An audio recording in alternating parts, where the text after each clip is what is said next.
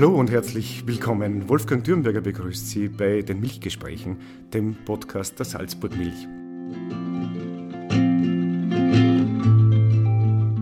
Warum bei der Salzburg Milch die anliefernden Bauern immer noch ein Wörtchen mitzureden haben, wie knapp so mancher Betrieb heute kalkulieren muss und warum die Tierwohlinitiative eine gute Entscheidung auch für die Lieferanten war. Darüber reden wir heute mit Robert Leitner, dem Aufsichtsratsvorsitzenden der Salzburg Milch. Schönen guten Morgen.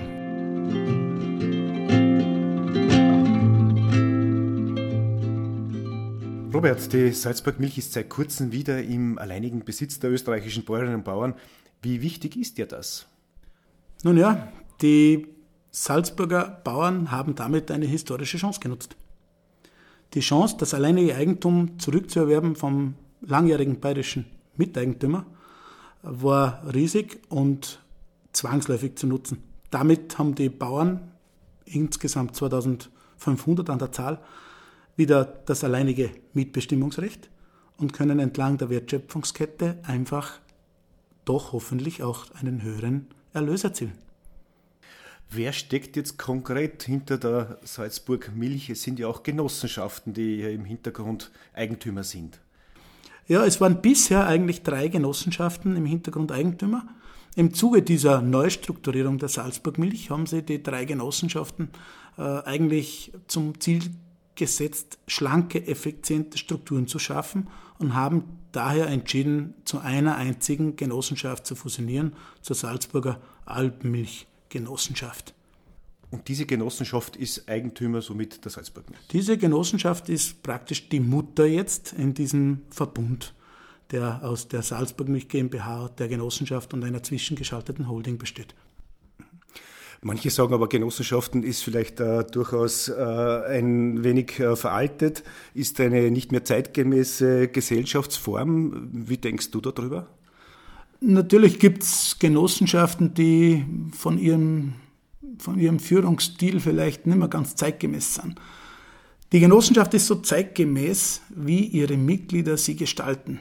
Das heißt, der Genossenschaft muss heute genauso professionell, genauso äh, orientiert sein wie ein privatwirtschaftliches Unternehmen.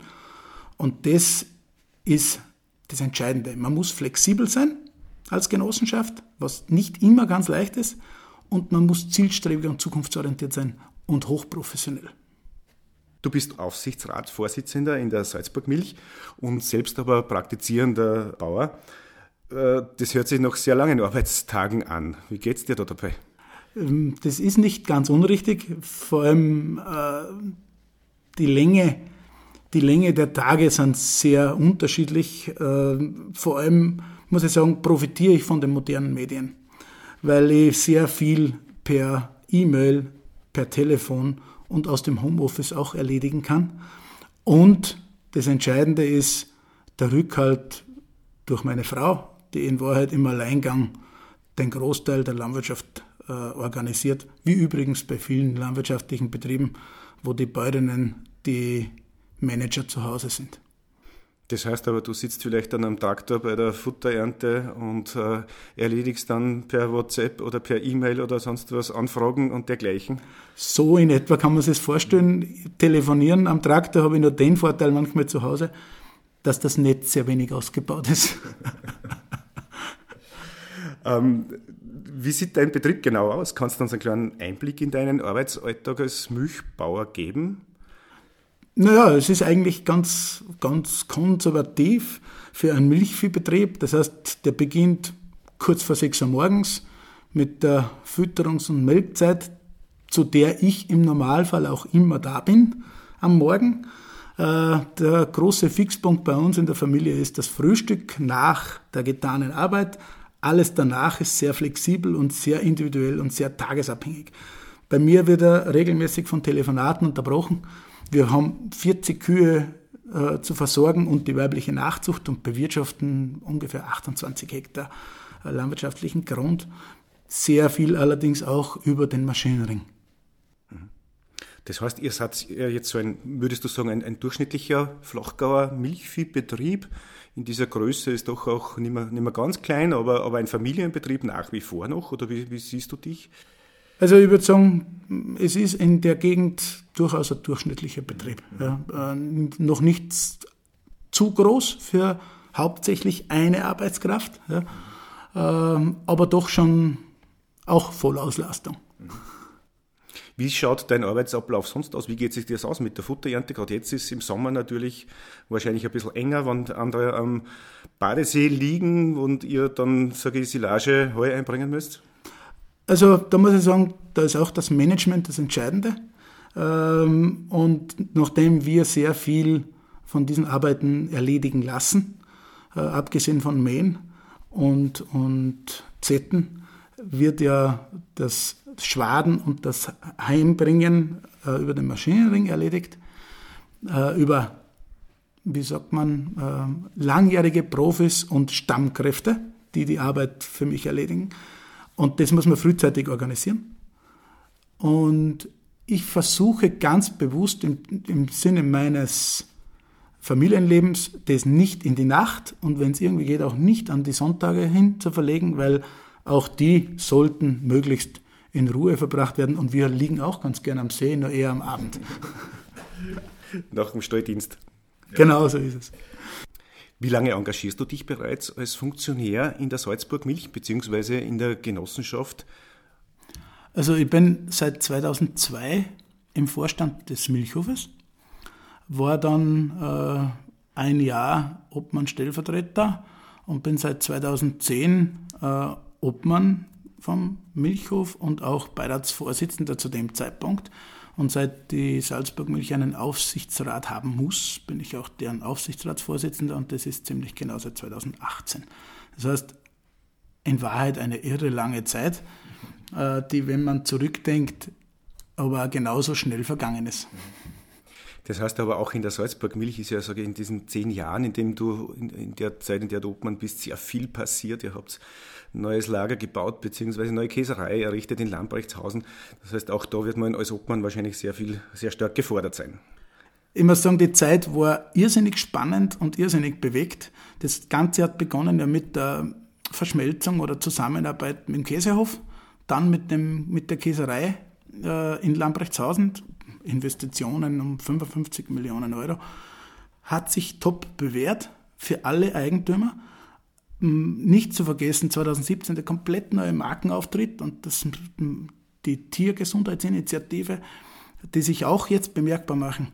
Es war sehr spannend, sehr intensiv, aber wir haben ein super Team, sowohl in der Genossenschaft als auch in der operativen Einheit und das war deswegen wahrscheinlich auch so kurzweilig.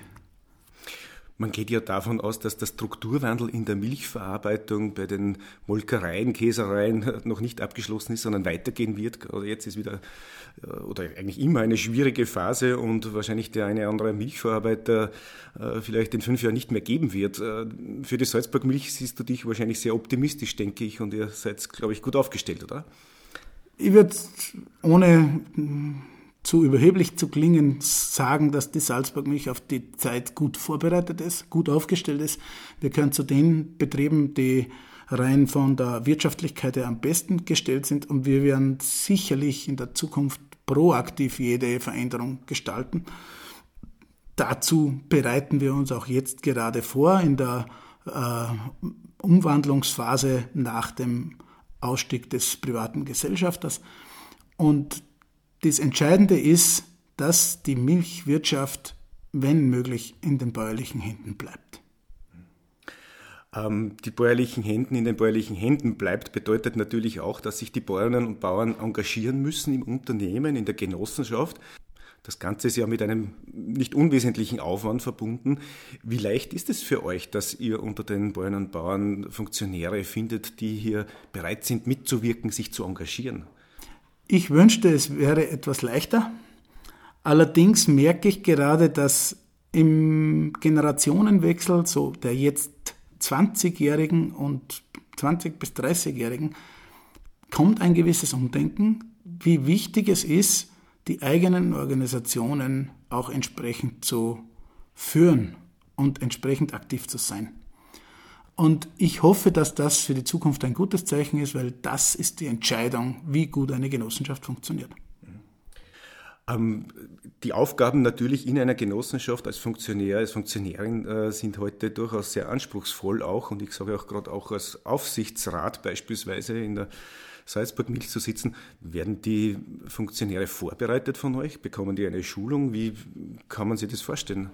Äh, man sitzt dann doch in einem Unternehmen drinnen, das relativ groß mittlerweile ist, in Salzburg eines der Paradeunternehmen ist. Also derzeit gibt es noch keine äh, Schulung im klassischen Sinn dafür. Allerdings äh, werden wir in Zukunft Anforderungsprofile erstellen für die Funktionäre und äh, sind auch in enger Abstimmung mit, mit den Raiffeisenverbänden, damit die Professionalisierung der Funktionäre nicht nur im Bankensektor, sondern auch in der Ware verbessert wird. Die gibt es bereits und einige Kurse werden auch angeboten. Und das wird der Weg sein. Die Hochprofessionalität der Funktionäre muss noch erhöht werden. Genossenschaft heißt, äh, die Bäuerinnen und Bauern können mitreden, mitbestimmen. Die Genossenschaftsmitglieder können mitbestimmen, mitreden. Wie viel Einfluss hat ein Bauer, eine Bäuerin bei euch aufs Unternehmen? Welche Möglichkeiten gibt es hier für die Mitsprache? Nun ja, es ist so, dass am Ende des Tages ist die Generalversammlung einer Genossenschaft das entscheidende Gremium. Äh, das heißt, die einzelne Stimme ist, wie in der Demokratie halt so ist, äh, jede Stimme zählt, jede Stimme ist wichtig und es ist ein basisdemokratisches Unterfangen. Natürlich müssen weitreichende Entscheidungen entsprechend vorbereitet werden und, und auch kommuniziert werden, damit die gewählten Funktionäre, die auch Verantwortung tragen, guten Gewissensempfehlungen abgeben können, weil im Detail kann das einzelne Mitglied nicht wissen, was hinter jeder Entscheidung alles steht. Und das ist dann das Kriterium, das Vertrauensbasis zu den eigenen gewählten Funktionären. Und die haben wir in den letzten Jahren aufgebaut und ich glaube, die funktioniert auch sehr gut. Als Milchlieferant möchte man natürlich naturgemäß immer den höchsten Preis ausbezahlt bekommen. Äh, du musst als Obmann aber auch an Investitionen, an die Zukunft des Unternehmens äh, selbst denken. Wie schwer bekommt man diese äh, Wünsche alle unter einem Hut auch als Obmann? Also das ist gar nicht so schwierig, wie man sich vorstellt. Denn die Geschichte der Salzburg-Milch gerade der letzten zehn Jahre hat bewiesen, dass nachhaltige Leistungsfähigkeit eines Unternehmens sehr stark damit zusammenhängt, wie marktorientiert es agiert. Und marktorientiert agieren kann man nur, wenn man am neuesten Stand ist. Am neuesten Stand bei der Entwicklung von Produkten, bei der Verpackung, aktuell Riesenthema Plastik, bei der Produktion an sich sowieso. Das heißt, es ist wie am landwirtschaftlichen Betrieb. Wenn man sich dafür entscheidet, nicht mehr zu investieren, ist das der erste Schritt zur Aufgabe. Und zu investieren heißt nachhaltig ein leistungsfähiges Unternehmen zu haben, das dauerhaft möglichst gute Preise bezahlt. Das ist unser Ziel, das wissen unsere Bäuerinnen und Bauern. Natürlich kann es immer besser und mehr sein, aber das Ziel ist von uns allen, wir wollen, und das sage ich wirklich ohne eine Überheblichkeit, aber das muss das Ziel sein, wir wollen die Besten sein, obwohl wir sechs oder sieben verschiedene Milchsorten äh, verarbeiten. Das gelingt nicht jeden Tag und nicht bei jeder Sorte, aber das, der Anspruch ist es und wir sind sehr gut unterwegs. Das heißt aber auch, die Zustimmung der Bäuerinnen und Bauern, das Verständnis für Investitionen ist größer, als man sich vielleicht denken mag. Das heißt, das sind sehr wohl, stehen da hinter euch, wenn es darum geht, beispielsweise in die Käserei zu investieren.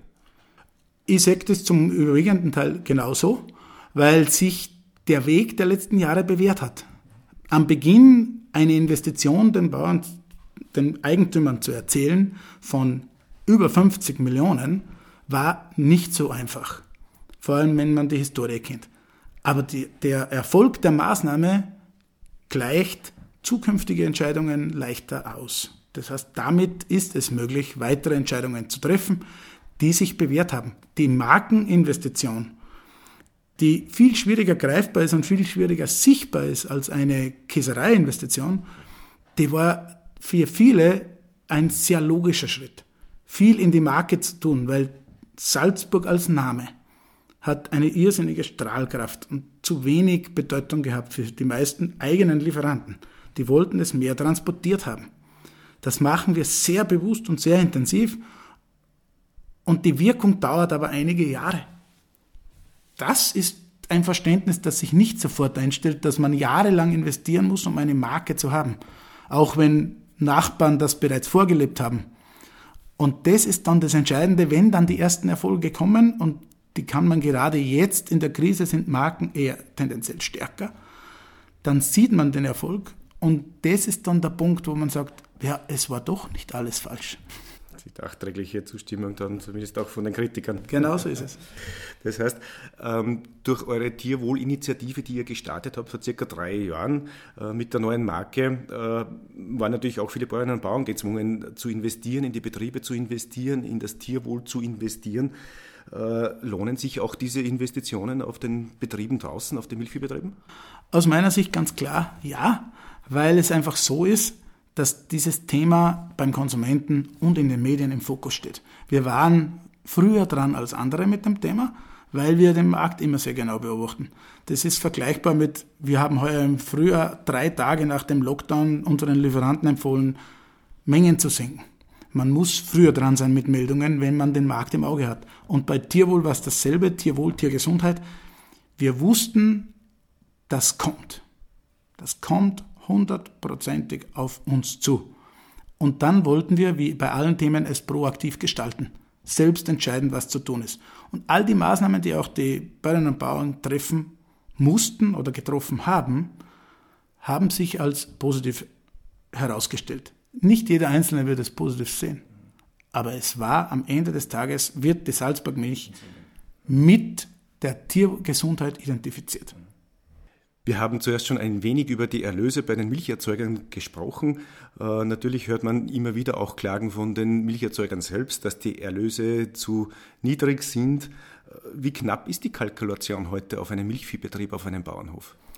Die Kalkulation auf einem Bauernhof mit Milchkühen ist sehr knapp, aufgrund der ähm, hohen Investitionskosten, äh, auch aufgrund der hohen Produktionskosten, die bei uns standardbedingt sind. Das heißt, dass man in Österreich nicht so günstig produzieren kann wie in europäischen Kunstlagen, ist, glaube ich, kein Geheimnis. Trotzdem ist es so, äh, dass solange ein Rohstoff äh, im Überfluss oder im Überschuss vorhanden ist, eine Preisbildung trotzdem nach Angebot und Nachfrage stattfindet. Das Thema, das man in der Milchwirtschaft hat, ist, dass es ein Produkt ist, das als Frische Produkt verarbeitet wird, das jeder eigentlich braucht und haben will und dann erst dann kritisch gesehen wird, wenn ein Produkt im Regal fehlt. Siehe die letzten Wochen, wenn man glaubt, man muss Hamsterkäufe tätigen. Und das ist eine, ein Spagat, den kann die Landwirtschaft nicht erfüllen. Sie kann nicht billig produzieren, um immer alles zu haben und gleichzeitig überleben. Das heißt, da braucht es äh, gewiss, ein gewisses Commitment der Gesellschaft, dass man Landwirtschaft im eigenen Land auch haben will. Und dann muss man dazu stehen. Dazu stehen dadurch, dass man die eigene Marke forciert, und zwar die Marke des Landes, der Region, Regionalität, vor allem auch Nachhaltigkeit. Wenn ich nur an, an unseren Verarbeitungsbetrieb in der Käserei denke, da wird die Milch angeliefert und kommt fertig verpackt 200 Meter am Ende des Unternehmens wieder raus, wo andere die Ware transportieren müssen, oft in vier verschiedene Werke zu verpacken, zu produzieren und so weiter. Also wir nehmen das Thema Nachhaltigkeit als Unternehmen und als Bauern sehr ernst und das ist ein Asset, das die Marke Salzburg mich mitbringt. Ihr seid zwar durchaus ein überregionaler Anbieter, aber Regionalität und diese kurzen Transportwege, die sind euch schon sehr wichtig. Die sind uns sehr wichtig und aus diesem Grund gibt es auch bei unseren Betrieben kein, keine Eiweißprodukte aus Übersee und all diese Dinge. Äh, wir sind zwar ein überregionaler Anbieter, aber nur für österreichische Verhältnisse.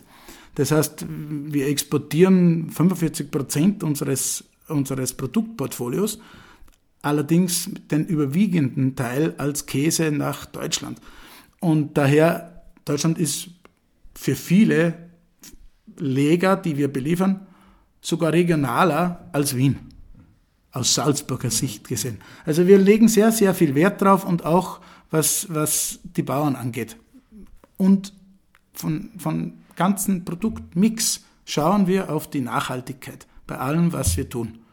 Weil wir können nicht mit Masse punkten gegen große europäische Milchplayer, sondern wir müssen zusätzliche Punkte liefern können für den, für den Konsumenten, die ihn zur Kaufentscheidung bringen. Wir haben zuvor bereits über die Tierwohlinitiative der Salzburg Milch gesprochen. Äh, die hat äh, beim Start vor drei Jahren durchaus für Aufsehen gesorgt, im In- und im Ausland natürlich, äh, wurde auch vom Mitbewerb natürlich sehr genau beobachtet.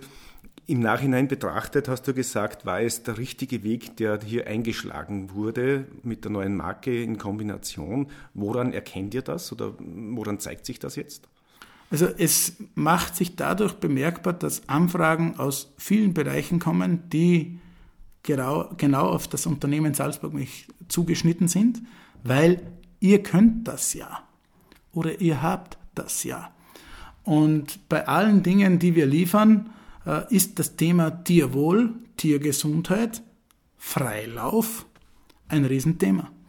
Und nachdem wir diese Umsetzung sehr früh begonnen haben, können wir das praktisch flächendeckend anbieten. Also haben wir nicht die Not, hier noch irgendwelche Zwangsmaßnahmen zu setzen, sondern unsere Bauern sind up-to-date. Wir haben es frühzeitig erkannt und erledigt und es beginnt auch im Markenwachstum, im Absatzwachstum sich zu zeigen. Du hast gesagt, gerade das Tierwohl ist ein wichtiges Thema, wird es wohl auch in Zukunft bleiben, ein wichtiges Thema für die Konsumenten, für die Menschen hier im Land. Andererseits nimmt das Wissen über die Tierhaltung, über die landwirtschaftliche Tierhaltung doch relativ stark ab in der Bevölkerung. Ich denke mal, man, man merkt das natürlich auch ein wenig an den Diskussionen, die hier geführt werden. Es gibt aber auch immer wieder Kritik, natürlich auch an den landwirtschaftlichen Betrieben. Wie, wie siehst du diese Schere, die hier ein wenig auseinandergeht? Mich erinnert das sehr stark an einen Journalisten aus dem agrarischen Bereich, der vor einigen Jahren beim Berliner Milchforum den Satz gesagt hat, je weniger ich von, jedem, von etwas Ahnung habe, desto fester ist meine Meinung. Äh, das ist vielleicht ein wenig das Problem, das wir haben. Äh, der Konsument hat den Bezug, den er früher vielleicht noch hatte, weil er einen Landwirt kannte, weil er irgendwo aus dem Eck kam, völlig verloren, ähm, kennt nur mehr Werbebotschaften. Werbebotschaften sind sehr polarisierend und sehr, sehr ähm, emotionalisierend. Ja? Das heißt, es liegt auch, und da darf man den Ball nicht nur zum Konsumenten spielen, es liegt auch an der Landwirtschaft selbst. Man muss dem Konsumenten zeigen, wie produziert wird. Je offener die Stalltüren, desto mehr Risiko aber auch desto mehr Konsumenten, die Verständnis haben. Denn eins zeigen Umfragen immer ganz deutlich, Konsumenten, die einen Bauern oder Bäuerin oder Betrieb persönlich kennen, haben einen anderen Zugang zur Landwirtschaft und zu den Produkten. Das ist der entscheidende Punkt. Man muss persönlich irgendwie verbunden sein. Das ist wie beim Weinhändler. Wenn man Wein beim Weinbauern trinkt, hat man einen anderen Bezug, als wenn man ihn Discount kauft. Oder man macht beispielsweise einen Podcast, wo man die Leute informiert und versucht, hier ein wenig Informationen rauszubringen. Genau, und ich muss ehrlich sagen, bei mir ist jederzeit am Hof äh, jeder willkommen. Man sieht, dass mit lebenden Tieren zu arbeiten jeden Tag eine neue Herausforderung ist und dass unser entscheidender äh, Punkt in der Landwirtschaft ist, wenn man mit Tieren arbeitet, dass man gesunde Tiere hat. Und das nicht nur, weil man es wegen dem Konsumenten will, sondern weil, weil es ein riesen Kostenfaktor ist, weil man Tiere nicht leiden sehen will, weil man von den Tieren und mit den Tieren lebt. Verständnis für die Landwirtschaft geht natürlich auch über die Tierhaltung hinaus. Ich denke gerade ans vergangene Wochenende, wo die Futterernte eingebracht wurde. Die landwirtschaftlichen Maschinen werden immer breiter, verstopfen natürlich am Wochenende auch die eine oder andere Straße, wo man nachfahren muss mit eingeschränkter Geschwindigkeit und wo es vielleicht auch den anderen, einen oder anderen Ärger gibt. Was sagst du dazu? Wie kann man diese Konflikte vielleicht ein wenig entschärfen oder was braucht es hier? Nun ja, das Problem bei der Erntearbeit ist, dass es nicht nach Terminkalender geht. Ähm, Im Gegensatz dazu sind Staus in der Stadt nach Terminkalender richtbar. Weil wenn ich nach Salzburg fahre, habe ich auch nicht die größte Freude bei den vielen Einfahrtsproblemen, die man nach Salzburg hat. Äh, aber es ist schon so, dass natürlich äh, gerade in letzter Zeit auch mit diesen klimatischen Extremen sich die Arbeitsspitzen sehr, sehr häufen. Das heißt, man ist im Organisieren schon sehr gefordert und das bedeutet für den, der Lohnunternehmer ist, sehr lange Tage. Und selbst wenn ich jetzt sage, ich mag nicht gern in der Nacht und am Wochenende arbeiten, wenn das Wochenende schön Wetter ist, dann ist die Ernte zu machen. Weil man kann nicht sagen, ich mache es am Montag, weil am Montag geht es vielleicht nicht mehr.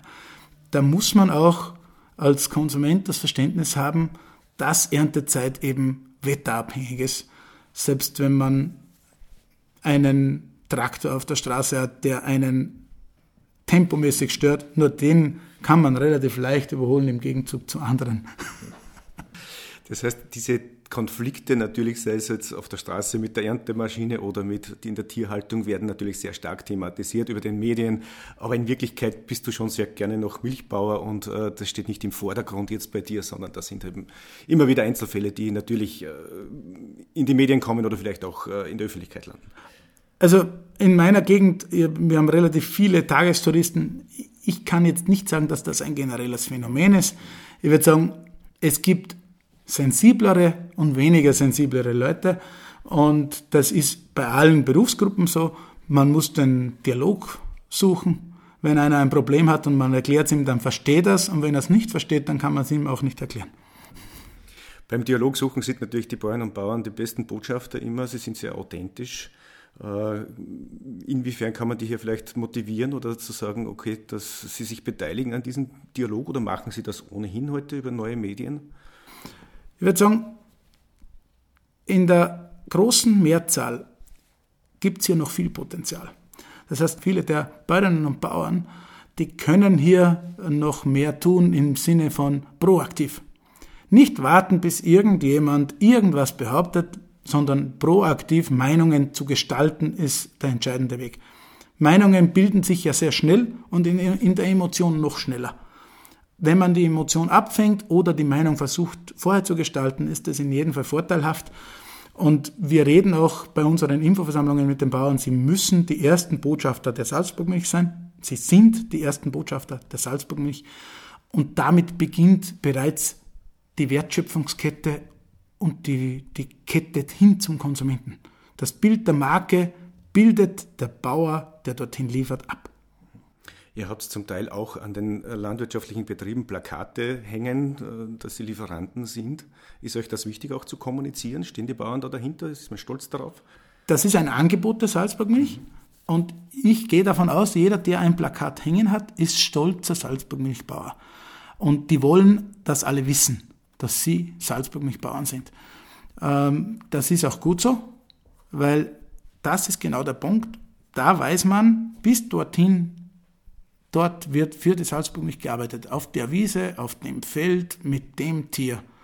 Daher kommt meine Milch, mein Butter, mein Joghurt. Vielen Dank für dieses spannende Gespräch. Man merkt natürlich, dass das Herz, dein Herz für die Salzburg-Milch schlägt. Ich gehe mal davon aus, wenn man einen Blick bei dir in den Kühlschrank wirft, dann findet man wahrscheinlich in erster Linie Salzburg-Milchprodukte. Was isst du am liebsten aus eurer Produktpalette jetzt? Was äh, kommt bei dir gerne am Tisch, bei dir persönlich? Bei mir persönlich, ich bin Fan vom Naturjoghurt weil es mit allem kombinierbar ist, ob Müsli oder Frucht. Aber eigentlich jede Art von Joghurt, in der Familie vor allem. Es gibt einige Spitzenreiter in der Familie mit vom kleinen mit Schokojoghurt und der großen Pfirsich-Maracuja-Joghurt. Ähm, natürlich Butter. Butter, der totgesagte Butter ist wieder da und ist, ist gesünder als viele, viele Alternativen. Und natürlich mein Frühstückskäse, der Almkönig. Und, meine, und, und bei jeder Jause der Bergkäse. Robert, vielen Dank für diese Einblicke, die du uns gegeben hast. Herzlichen Dank für das Gespräch.